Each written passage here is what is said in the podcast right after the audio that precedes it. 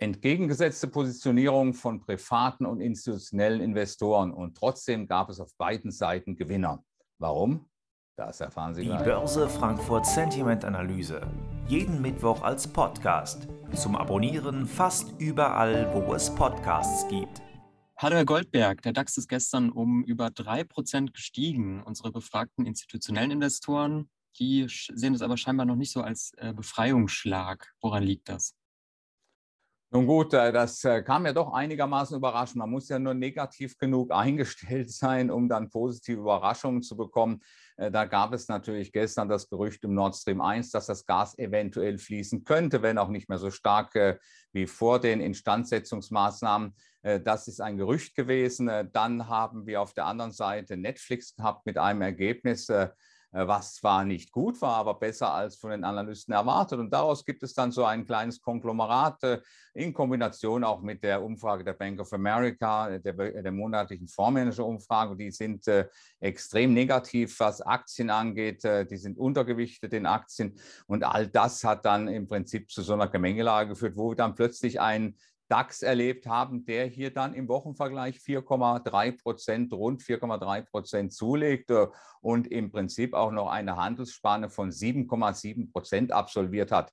Was ist da geschehen? Äh, die institutionellen Investoren, wir schauen auf den Börse Frankfurt Sentiment Index und äh, der ist hier um sage und schreibe fünf Punkte gefallen auf einen äh, neuen Stand von plus drei. Und Sie sehen schon an meinem leichten Schmunzeln, da gab es ein paar Investoren, ein paar Optimisten, die haben ihre Gewinne mitgenommen, mehr nicht, sind auf die Seitenlinie gegangen.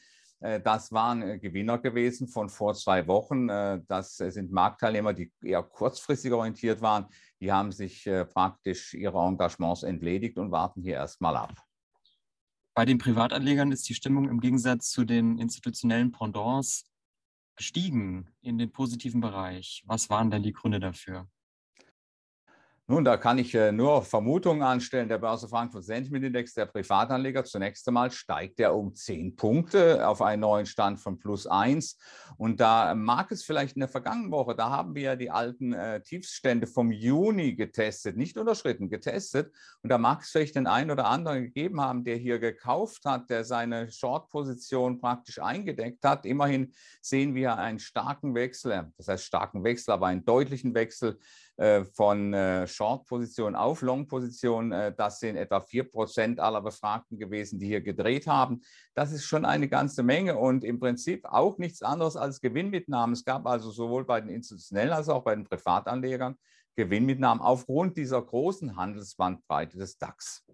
Was würden Sie sagen unterm Strich? Ähm, die Belastungsfaktoren für den DAX sind ja immer noch hoch. Ähm, wie realistisch ist denn das zum Beispiel die 13.000 Punkte Marke jetzt gehalten. Ja gut, äh, wir haben jetzt ja immerhin eine deutliche Korrektur gesehen, äh, fast 13.400 Zähler. Jetzt sind wir wieder zurückgefallen.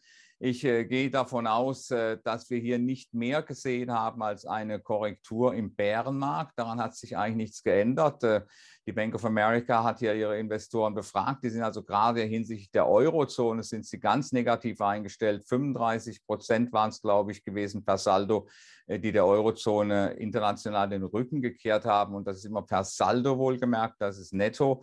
Und das ist eine ganze Menge. Das ist also, glaube ich, der niedrigste Stand seit dem Jahr 2012 gewesen. Das heißt also, äh, die internationalen Fondsmanager, die sind also hier eher auf der Short-Side zu finden. Und solange die nicht ihre Meinung ändern, solange die also nicht wieder den, in die Eurozone zurückkehren und dort wieder Aktien kaufen, solange bleibt das hier einfach eine Korrektur im Bärenmarkt. Die Situation für den DAX, sie hat sich insgesamt ein ganz klein wenig verbessert. Mehr ist es nicht.